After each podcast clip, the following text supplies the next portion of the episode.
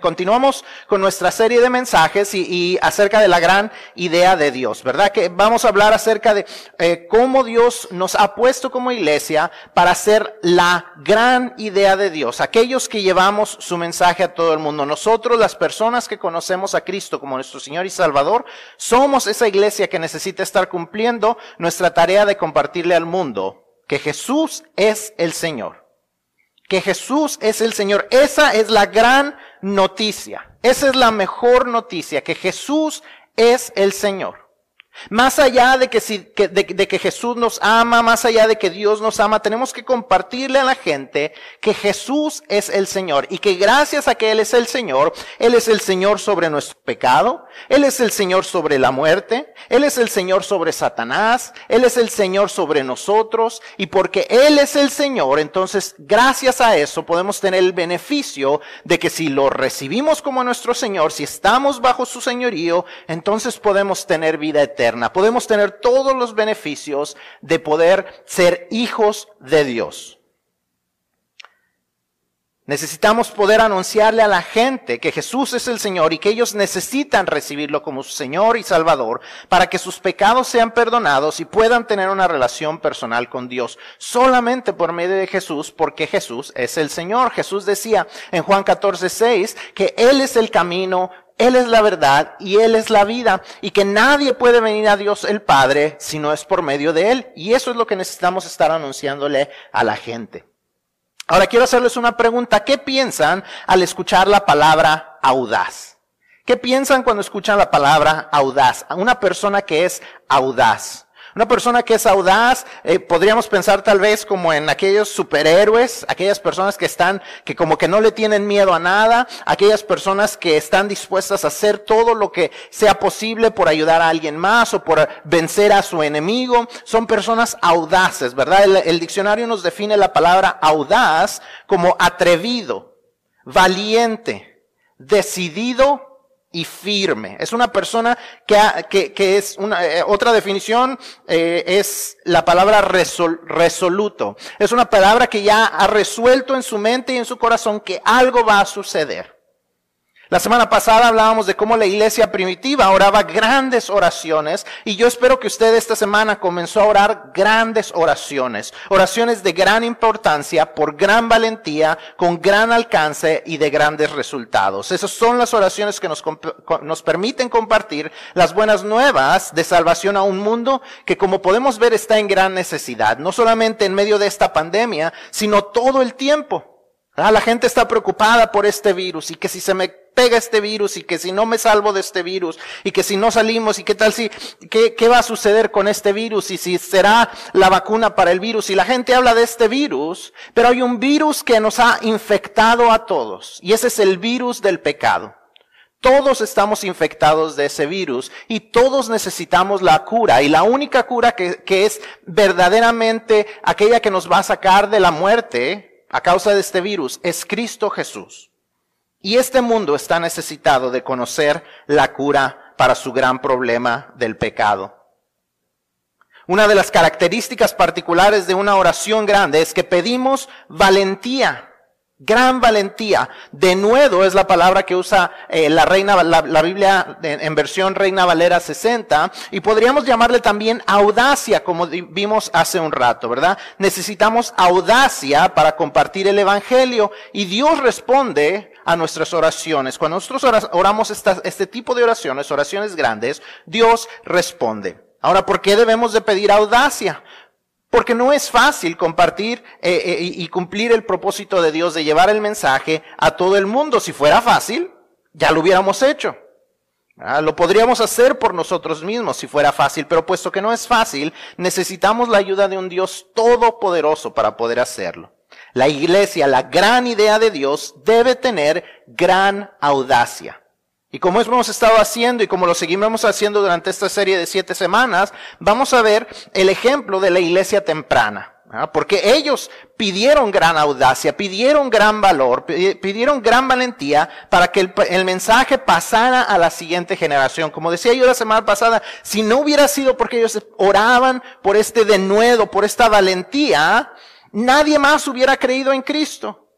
Pero porque ellos oraban por esto, alguien más creyó. Y más y más personas iban creyendo. Y porque generación tras generación ha habido personas que han orado por este valor, ha seguido y seguido y seguido este mensaje. De tal manera que no, ve, no conocemos a la gente del primer siglo, pero conocemos lo que ellos hicieron. Porque hemos escuchado el mensaje que ellos predicaban. Y ahora nos toca a nosotros pasárselo a la, a la siguiente generación de creyentes. A la, al siguiente grupo de personas que han de creer. It is our job to share the gospel with the next generation of believers. You see, if we forget that it is our job, then we are not going to do it. If we're not praying for boldness, if we're not praying for us to be audacious, then we are missing out and we're going to affect the next generation of believers.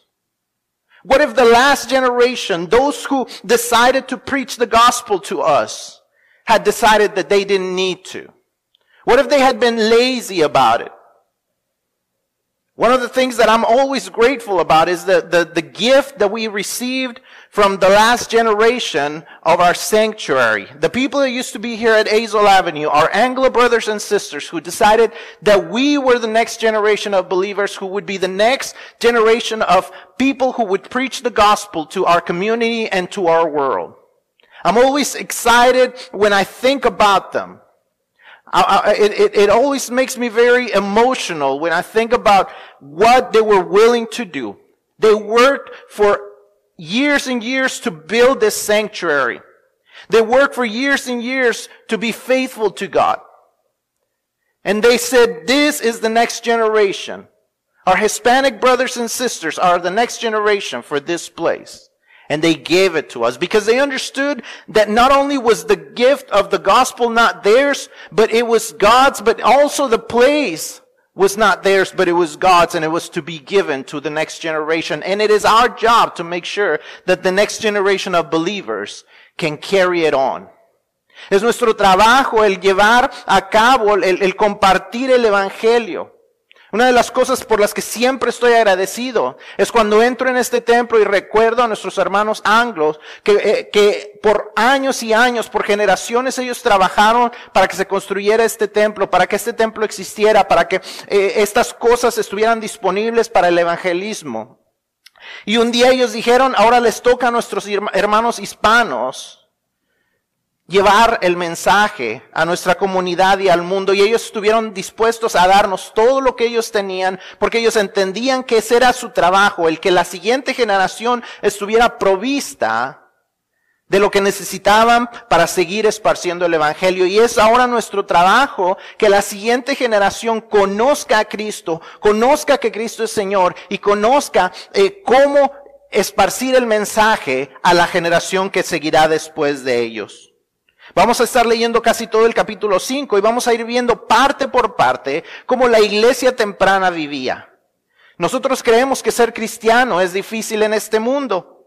En nuestro contexto creemos que, ay, cómo sufren los cristianos, cómo nos sentimos atacados los cristianos, pero la verdad es que no está ni cerquita de lo que ellos experimentaban, en especial si somos cristianos en los Estados Unidos. You see, you think, if you think being a Christian is hard right now, We're going to be reading the story of the first generation of Christians and, and man, it's not even close. If they, if they heard us complain about how Christians are persecuted in this, in this country, how people are complaining right now that they don't get to go to their own sanctuaries, how people get, are complaining that their rights are being trampled upon because the, the, the, the state and the and the cities are closing their their churches, so there's not more uh, disease being shared and being being um, being passed around. People are complaining about this, and, and, and if the first generation of Christians heard them, they would probably laugh. Because this is not suffering at all. We're gonna see what it, what they went through. And we're gonna see that if they could do it, then so can we, but we gotta pray like they did so that God gives us big boldness.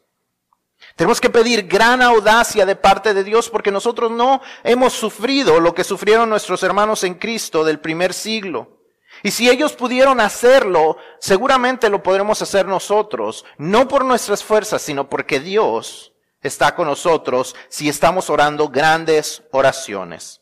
Vamos a hacer entonces la lectura en Hechos capítulo 5 y vamos a comenzar en el versículo 12 y vamos a leer hasta el final del capítulo 5. Dice de la siguiente manera, Hechos 5, versículo 12, y debe de estar en sus pantallas. Dice así, y por la mano de los apóstoles se hacían muchas señales y prodigios en el pueblo, y estaban todos unánimes en el pórtico de Salomón. De los demás, ninguno se atrevía a juntarse con ellos, mas el pueblo los alababa grandemente. Y los que creían en el Señor aumentaban más, gran número así de hombres como de mujeres, tanto que sacaban los enfermos a las calles y los ponían en camas y lechos para que al pasar Pedro, a lo menos su sombra cayese sobre alguno de ellos. Y aún de las ciudades vecinas, muchos venían a Jerusalén trayendo enfermos y atormentados de espíritus inmundos, y todos eran sanados. Entonces levantándose el sumo sacerdote y todos los que estaban con él, esto es la secta de los saduceos, se llenaron de celos, y echaron mano a los apóstoles y los pusieron en la cárcel pública. Mas un ángel del Señor, abriendo de noche las puertas de la cárcel y sacándolos, dijo, Id, y puesto en pie, y puestos en pie en el templo, anunciad al pueblo todas las palabras de esta vida. Habiendo oído esto, entraron de mañana en el templo y enseñaban. Entre tanto, vinieron el sumo sacerdote y los que estaban con él y convocaron al concilio y a todos los ancianos de los hijos de Israel y enviaron a la cárcel para que fuesen traídos. Pero cuando llegaron los alguaciles, no los hallaron en la cárcel. Entonces volvieron y dieron aviso, diciendo, por cierto, la cárcel hemos hallado cerrada con toda seguridad y los guardas afuera de pie ante las puertas, mas cuando abrimos a nadie hallamos dentro. Cuando oyeron estas palabras, el sumo sacerdote y el jefe de la guardia del templo y los principales sacerdotes dudaban en qué vendría a parar aquello. Pero viniendo uno, les dio esta noticia. He aquí, los varones que pusisteis en la cárcel están en el templo y están eh, y enseñan al pueblo. Entonces fue el jefe de la guardia con los alguaciles y los trajo sin violencia porque temían ser apedreados por el pueblo. Cuando los trajeron, los presentaron en el concilio y el sumo sacerdote les preguntó diciendo, ¿no os mandamos estrictamente que no enseñaseis en este nombre? Y ahora habéis llenado a Jerusalén de vuestra doctrina y queréis echar sobre vosotros, sobre nosotros la sangre de este hombre. Respondiendo Pedro y los apóstoles dijeron, es necesario obedecer a Dios antes que a los hombres. El Dios de nuestros padres levantó a Jesús, a quien vosotros matasteis colgando en el madero. A este Dios ha exaltado con su diestra por príncipe y salvador para dar a Israel arrepentimiento y perdón de pecados. Y nosotros somos testigos suyos de estas cosas y también el Espíritu Santo, el cual ha dado a Dios, el cual ha dado Dios a los que le obedecen. Ellos, oyendo esto, se enfurecían y querían matarlos. Entonces levantándose en el concilio un fariseo llamado Gamaliel, doctor de la ley, venerado de todo el pueblo, mandó que sacasen fuera por un momento a los apóstoles y luego dijo, varones israelitas, mirad por vosotros qué, va, qué vais a hacer respecto a estos hombres. Porque antes de estos días se levantó Teudas diciendo que era alguien. A este se unió un número de como, como de cuatrocientos hombres, pero él fue muerto y todos los que le obedecían fueron dispersados y reducidos a nada. Después de este, se levantó Judas el Galileo en los días del censo y llevó en pos de sí a muchos, a mucho pueblo. Pereció también él y todos los que le obedecían fueron dispersados. Y ahora os digo, apartaos de estos hombres y dejadlos, porque si este consejo o esta obra es de los hombres, se desvanecerá. Mas si es de Dios, no lo podréis destruir. No seáis tal vez hallados luchando contra Dios. Y conviniendo con él y llamado, llamando a los apóstoles después de azotarlos, les intimaron que no hablasen en el nombre de Jesús y los pusieron en libertad. Y ellos salieron de la presencia del concilio gozosos de haber sido tenidos por dignos de padecer afrenta por causa del nombre. Y todos los días, en el templo y por las casas, no cesaban de enseñar y predicar a Jesucristo.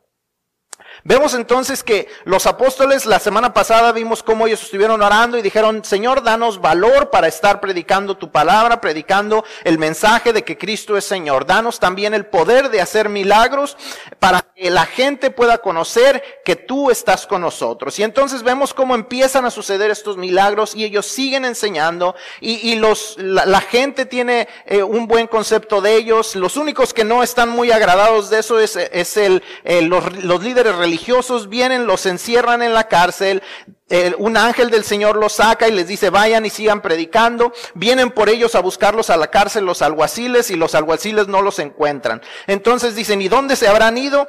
Y entonces alguien viene y les dice, ya regresaron a estar enseñando en el templo, van los alguaciles y muy amablemente yo creo les dijeron, este, pueden ir con nosotros, no queremos este, golpearlos porque tenemos miedo de que nos vayan a atacar y los, los, los apóstoles van junto con los alguaciles ante el concilio.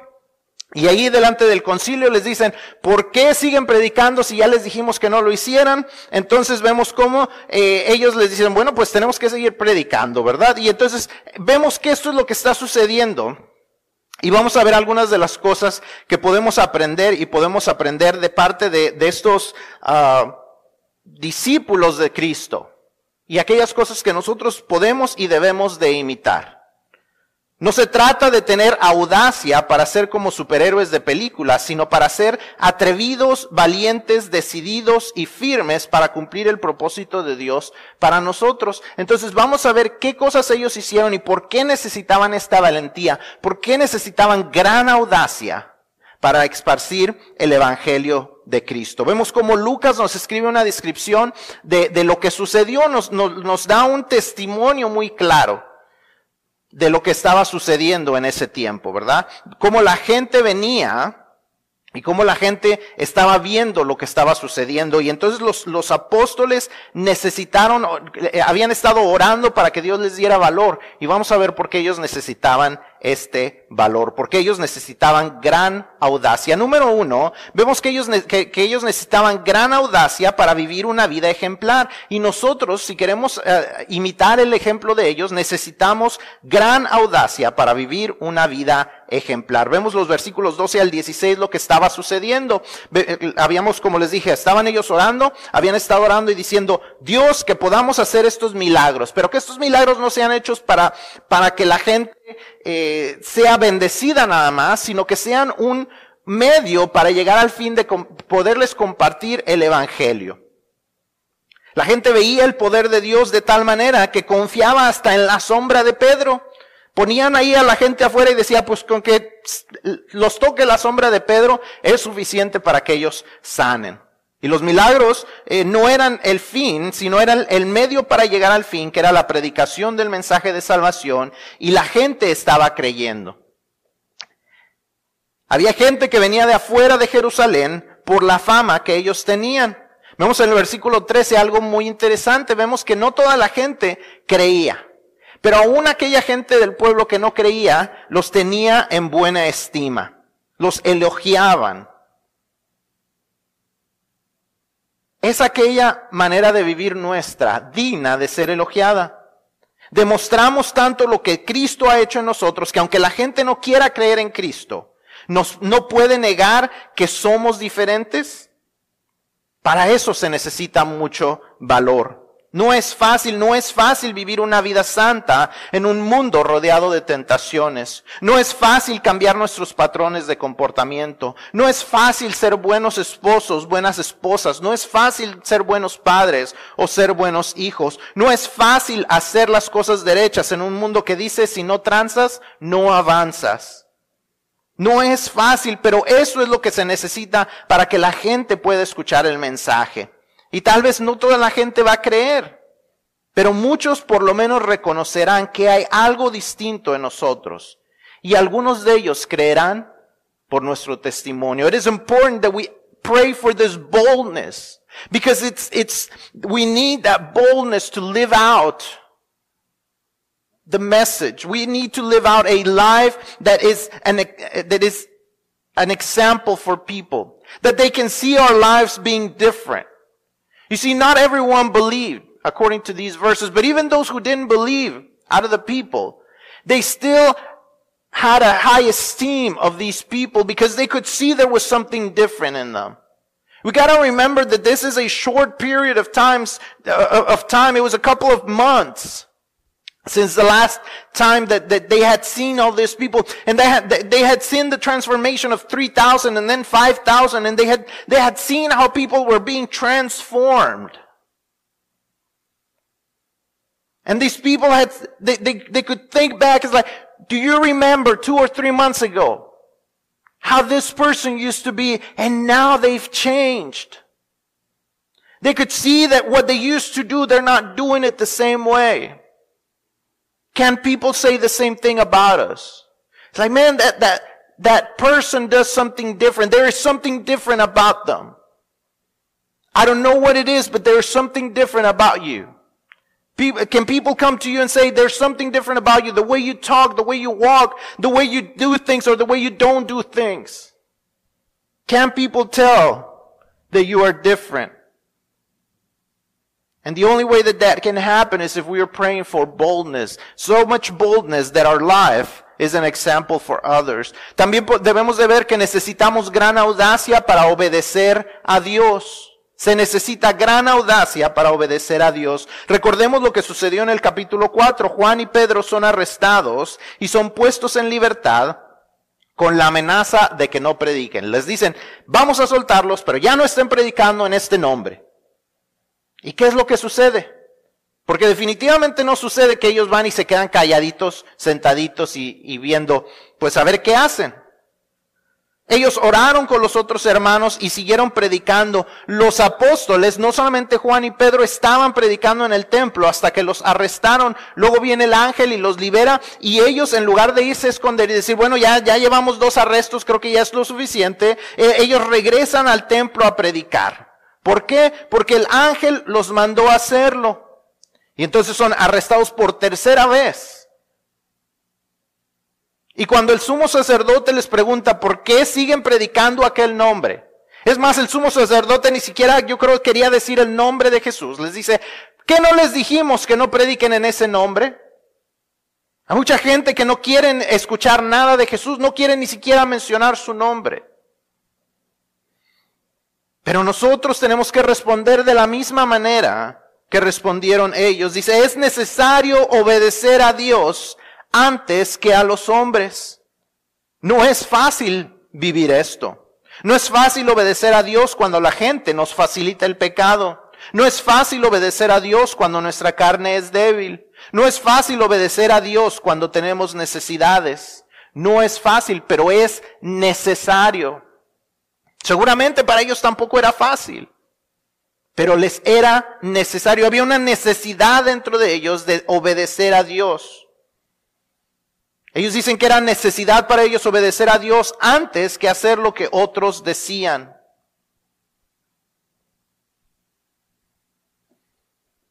No es como que ellos no sabían el peligro en el que estaban. Recordemos, solo han pasado unos meses desde que Jesús fue crucificado. Lo más seguro es que este sumo sacerdote era el mismo sumo sacerdote que condenó a Jesús a muerte. Seguramente era el mismo que lo había mandado a ser castigado.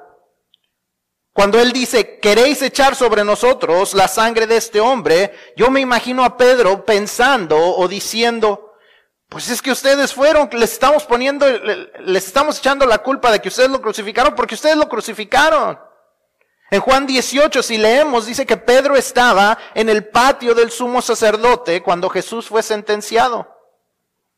Pedro había visto a ese sumo sacerdote mandar a matar a Jesús, mandar a golpear a Jesús.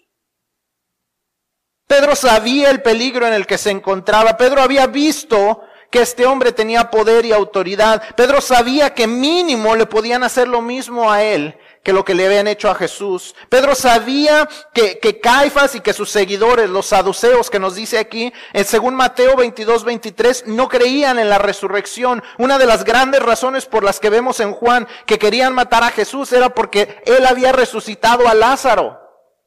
Y esto iba completamente en contra de lo que el sumo sacerdote y los saduceos creían. No, no era posible que ellos siguieran predicando algo que iba en contra de sus creencias. Hay mucha gente alrededor nuestro que cuando les hablamos acerca de Jesús dicen, es que yo no creo eso, es que yo no quiero creer eso, es que eso es completamente contrario a mis creencias, es que yo no puedo abandonar las creencias que me dieron mis padres, es que yo no puedo abandonar lo que siempre he creído, es que yo, ah, yo le he puesto mucha fe a esta, a esta imagen o a este santo o a esta cosa o a esta otra cosa. Y, y Dios nos dice que aún a pesar de eso, tenemos que obedecer a Dios antes que a los hombres, tenemos que seguir predicando a Jesús como el único camino a Dios.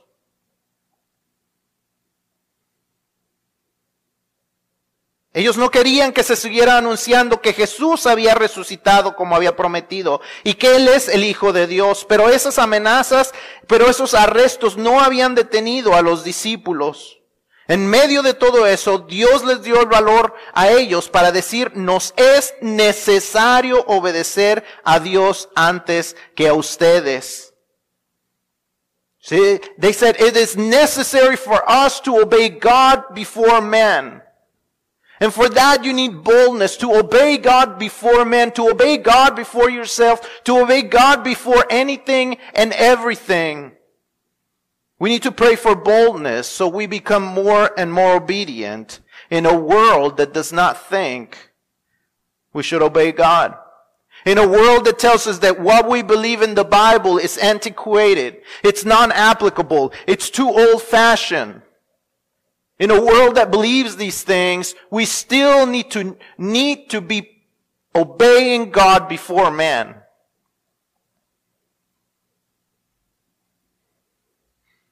¿Podemos nosotros decir esto? ¿Podemos hacer nosotros esto?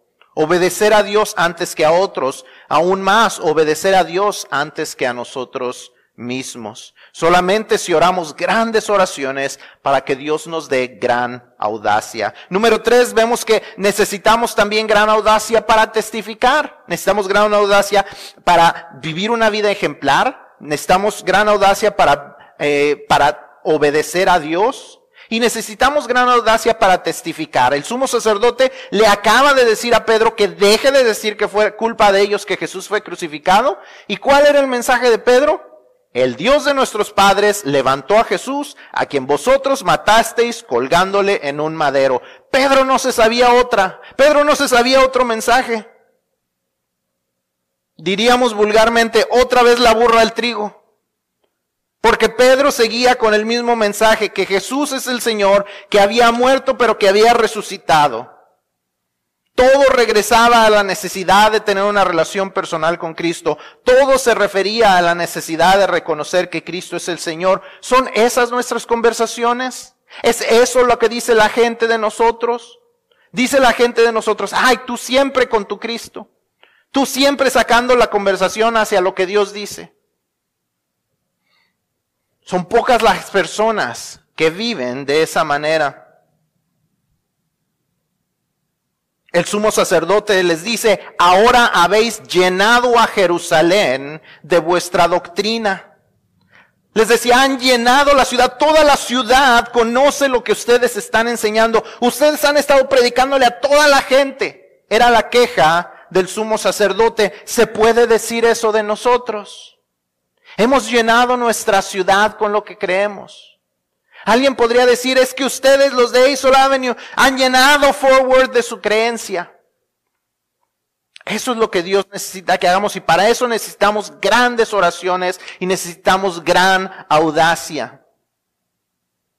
En el versículo 31 vemos la predicación de, de, de, Pedro y vemos que él dice que Cristo es el Señor, que en Él hay salvación y perdón para aquellos que se arrepienten. Siempre era el mismo mensaje de Pedro y sigue siendo el mismo mensaje que debemos entregar nosotros. El versículo 32 nos dice que nosotros somos testigos de estas cosas. Nosotros podemos decir lo mismo. Nosotros hemos experimentado eso. Nosotros hemos visto cómo nuestras vidas pueden cambiar. Nosotros hemos visto cómo la vida de las personas cercanas a nosotros han cambiado porque Cristo ha venido a sus vidas. No solamente eso, sino nosotros tenemos al Espíritu Santo que da testimonio de estas cosas.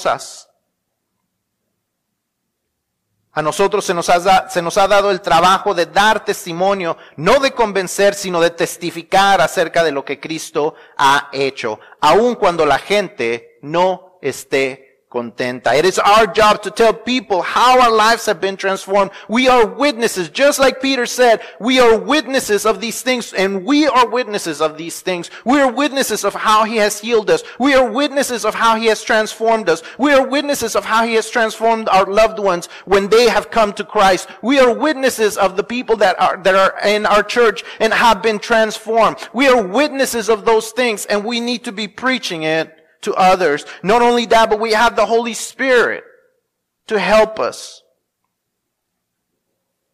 Debemos recordar esto, la gente no está luchando con nosotros.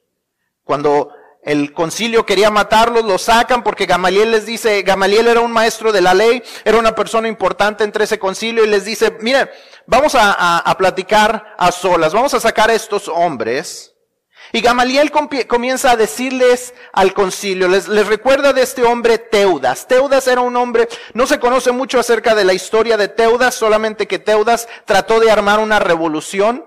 Eh, aparte de la Biblia, solamente hay un libro de historia de, de Flavio que, que él había, Flavio Josefo escribió este libro de la historia de, de, Jerusalén, era un historiador antiguo, y él escribe acerca de este, de, de, Teudas, y lo único que nos dice es que Teudas era una persona que empezó a levantar una revolución, y, y nos dice aquí la Biblia que había alrededor de 400 seguidores detrás de él, pero cuando él es tomado y él es matado para, eh, eh que es, eh, lo, lo toman las autoridades romanas, lo matan, todos sus seguidores se esparcen. De igual manera existía este Judas, el Galileo, y Judas el Galileo también está escrito acerca de él, eh, de parte de, de, Flavio Josefo, y él empieza, él escribe que eh, él, él, que Judas, él trató de, de, comenzar una revolución porque no querían pagar los impuestos en Jerusalén eh, a los romanos y él empieza esta revolución, se le llegan algunos seguidores, otra vez vienen los romanos, matan a este hombre y sus seguidores se esparcen. Y entonces eh, Gamaliel les dice al, al pueblo, perdón, al, al, concilio les dice, miren, ¿ustedes se acuerdan de Teudas? Ah, sí, sí, Teudas.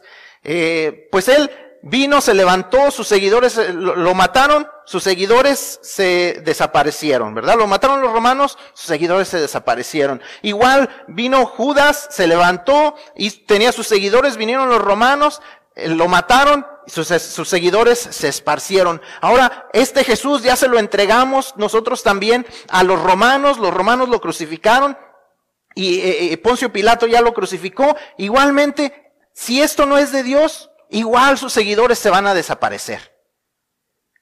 Pero tengamos cuidado porque si entonces estos no se desaparecen, ¿qué tal si es Dios que está con ellos?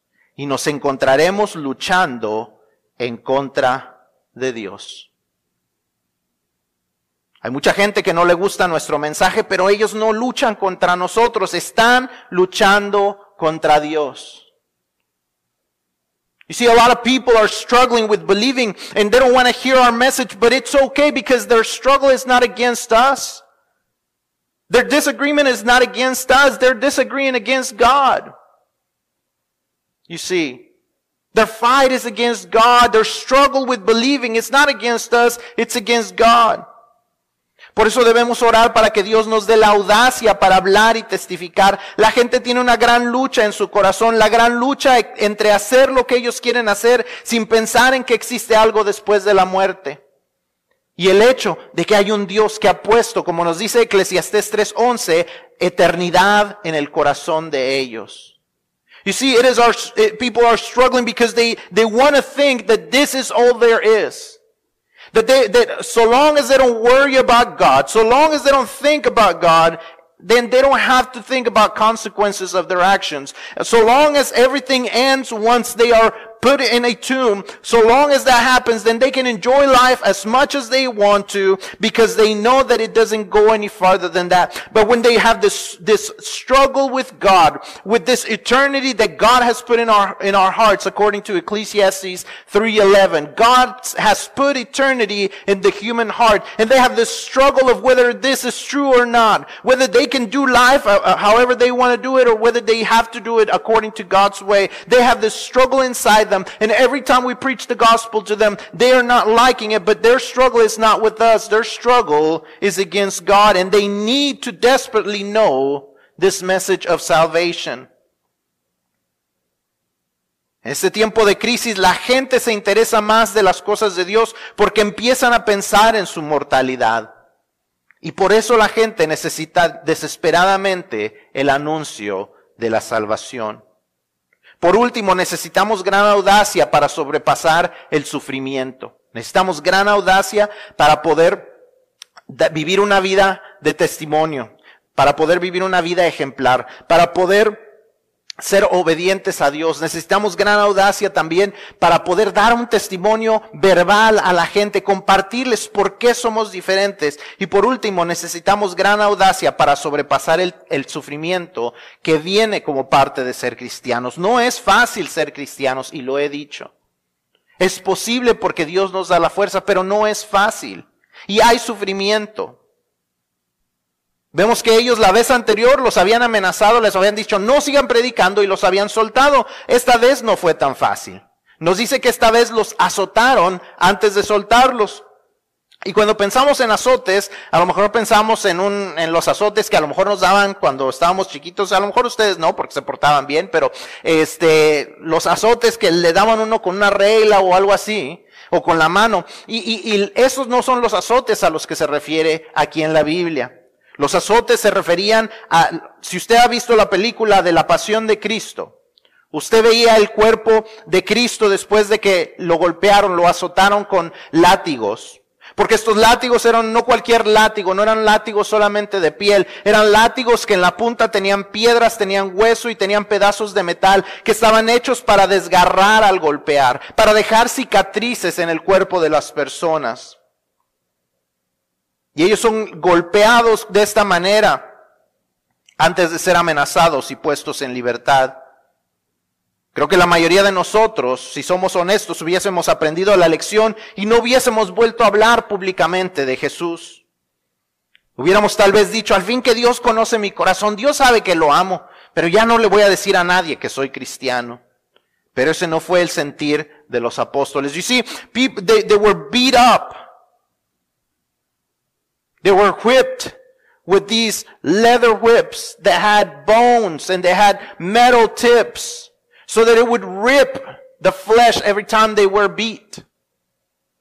And most of us would have stopped preaching the gospel because we would have said, I don't want to suffer like this again. Every time they looked at, their, at, at our bodies, we would think, I don't ever want to preach about this Jesus again. But this is not what they said. It says that they rejoiced because they were beat, because they were found worthy of suffering in His name. Nos dice el versículo 41 que ellos salieron de la presencia del concilio gozosos de haber sido tenidos por dignos de padecer afrenta por causa del nombre. Sentían un privilegio al haber sufrido por causa de Cristo. Las cicatrices en sus cuerpos eran razón para recordar ese día, pero recordar ese día con gozo. Me imagino cada vez que ellos tenían que quitar su ropa para tal vez ir a pescar, para tal vez bañarse, y veían las cicatrices de estos látigos y creo que la mayoría de nosotros cuando hemos sido castigados y vemos las cicatrices en nuestro cuerpo, recordamos con tristeza esas cicatrices.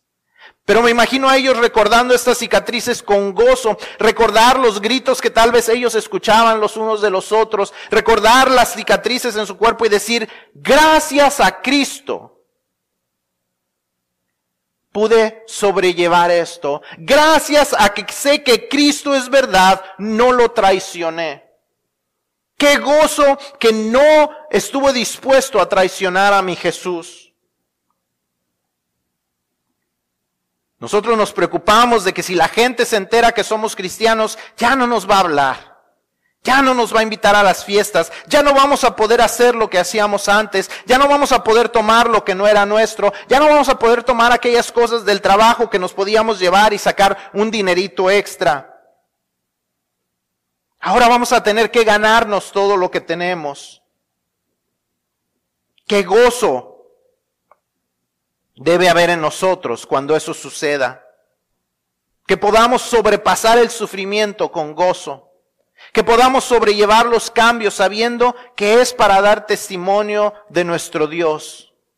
Pero eso no es fácil y para eso necesitamos orar, para que Dios nos dé más valor, para que Dios nos dé más audacia, para que podamos llegar y decir, ay, ahora voy a poder, a tener que trabajar un poquito más, porque el dinero me lo tengo que ganar bien. Qué gozo no traicionar a mi Dios. Y créanme, yo sé lo difícil que es. Les voy a contar una historia que no me da mucho, mucho orgullo, me da más bien vergüenza, pero se las tengo que contar. Hace muchos años yo trabajaba y eh, en, un lugar, en una empresa, y yo conocí a doña Raquel. Doña Raquel era una señora muy, muy seria, muy de cara larga. Le llamaríamos tal vez una, una mujer amargada, una mujer con mucho resentimiento, doña Raquel. Y pues yo no, nunca le compartí el, Evangelio. Yo me comportaba bien y todo, pero nunca le compartí el Evangelio a doña Raquel. De repente llegó a, trabajar ahí un, un, joven, de ese tipo de jóvenes como el que le estaba yo platicando hace rato, eh, que todas sus conversaciones eran de Cristo todas sus conversaciones, todo, todo tema iba a dar a la plática acerca de Cristo. Y este Manuel, Manuel se llamaba el joven. Ah, ese Manuel, cómo, cómo batallaba con doña Raquel. Porque, ay, doña Raquel, cómo lo hacía eh, repelar a Manuel, porque ella no quería escuchar el mensaje.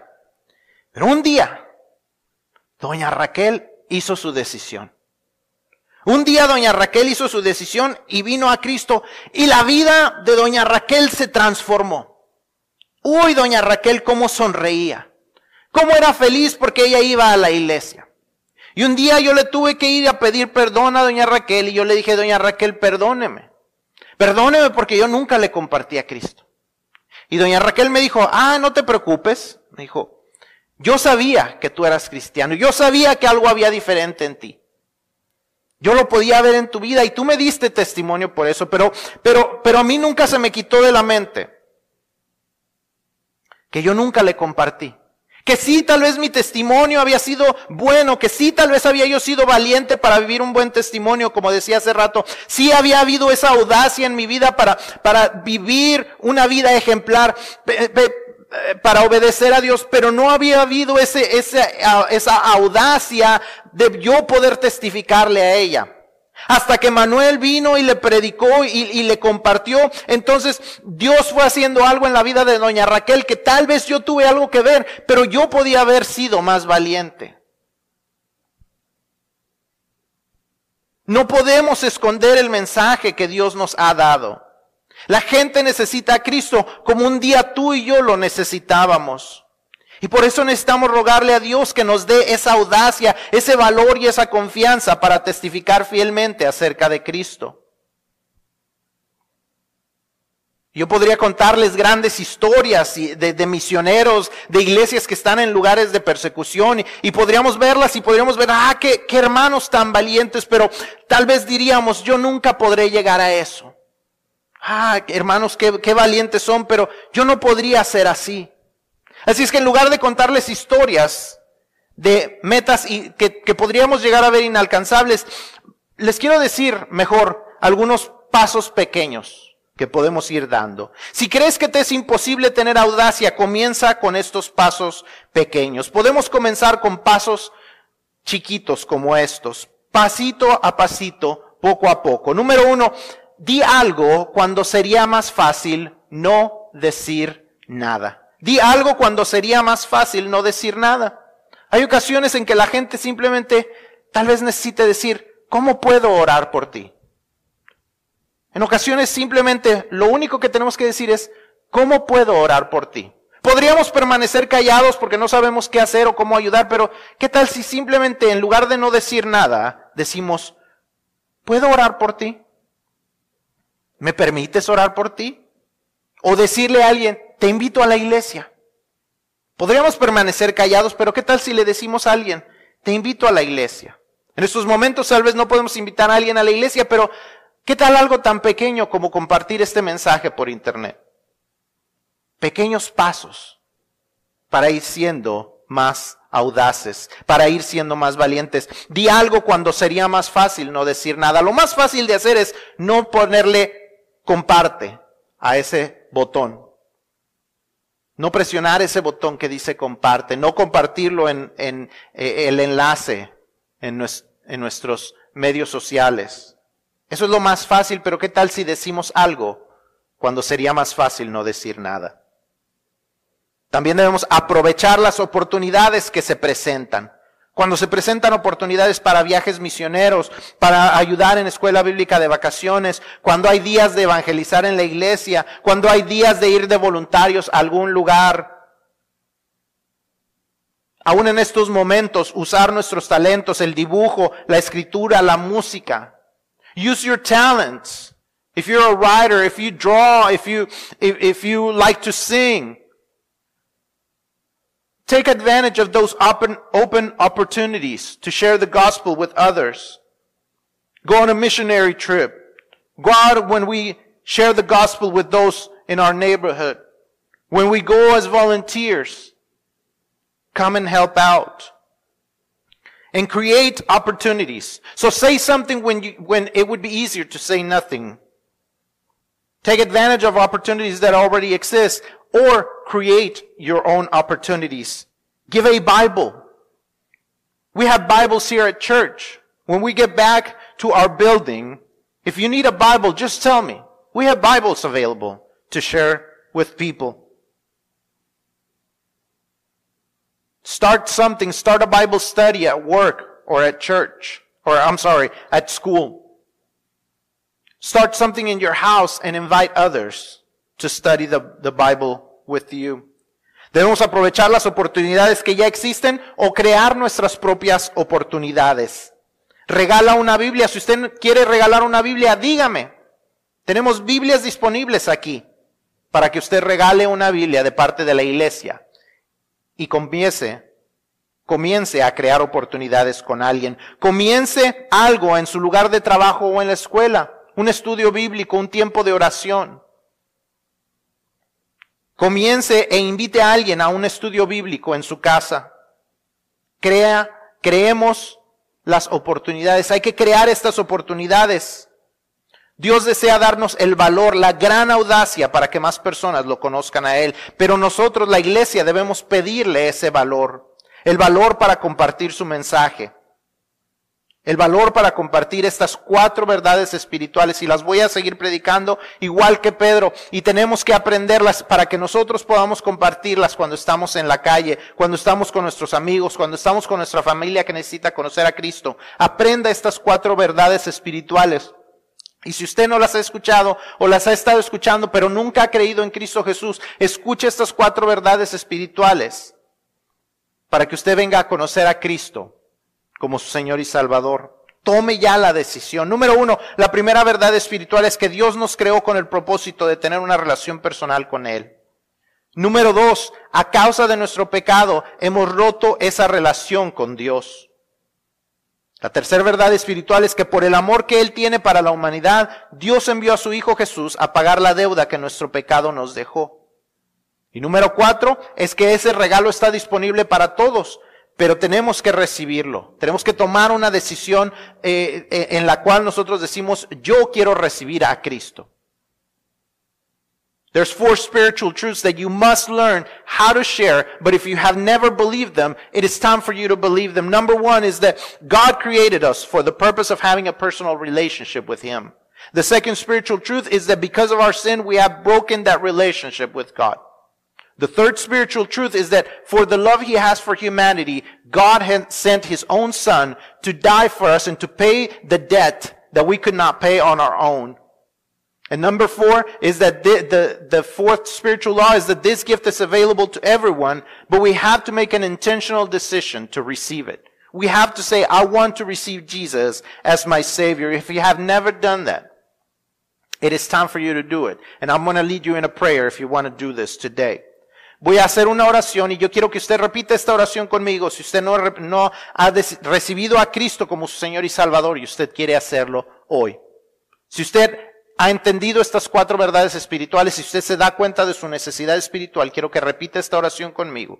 I want you to repeat this prayer with me. If you understood these four spiritual laws and you understand that you need to make a decision to receive Jesus Christ as your Savior, I want you to repeat this prayer with me. Señor Jesús, confieso que soy pecador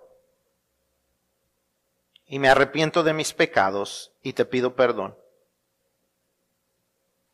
Quiero que entres en mi corazón y que seas el Señor y Salvador de mi vida. Gracias Jesús por venir y pagar por mis pecados y venir a transformar mi vida. Amén. Lord Jesus, I confess that I am a sinner and I repent of my sins. I want you to come into my heart and become my Lord and Savior. Thank you, Jesus, for coming and dying on the cross for me and paying for my debt. Amen. If you prayed this prayer, you have, and you did it with all of your heart, you have confessed Jesus as your Lord and Savior. You have been born again, and we want to help you to grow in this spiritual in this spiritual decision. So send us a message and let us know. Si usted hizo esta oración y lo hizo con todo su corazón, hizo esta confesión de fe, queremos saberlo porque queremos ayudarle a crecer en esta decisión que usted ha tomado. Ahora usted es una nueva criatura y necesita crecer espiritualmente y queremos ayudarle a hacer esto. Yo no sé qué pensaba usted antes cuando escuchaba la palabra iglesia, pero yo espero que usted deje de pensar que la iglesia es una tradición, es una costumbre y comience a pensar que es que la iglesia somos las personas que tenemos el valor y tenemos la misión de ir y compartir el evangelio con la gente que tiene la gran necesidad en este mundo que necesita que sus vidas sean transformadas, un mundo que está en gran peligro, pero tú y yo podemos ayudar para que las cosas cambien tú y yo, la iglesia, somos la gran idea de Dios para salvar y transformar a este mundo. You and I are the church. If you have come to Christ, if Christ is your Lord and Savior, you and I are the church. We are God's big idea to change this world, to transform this world, but most importantly, to save this world from going to hell.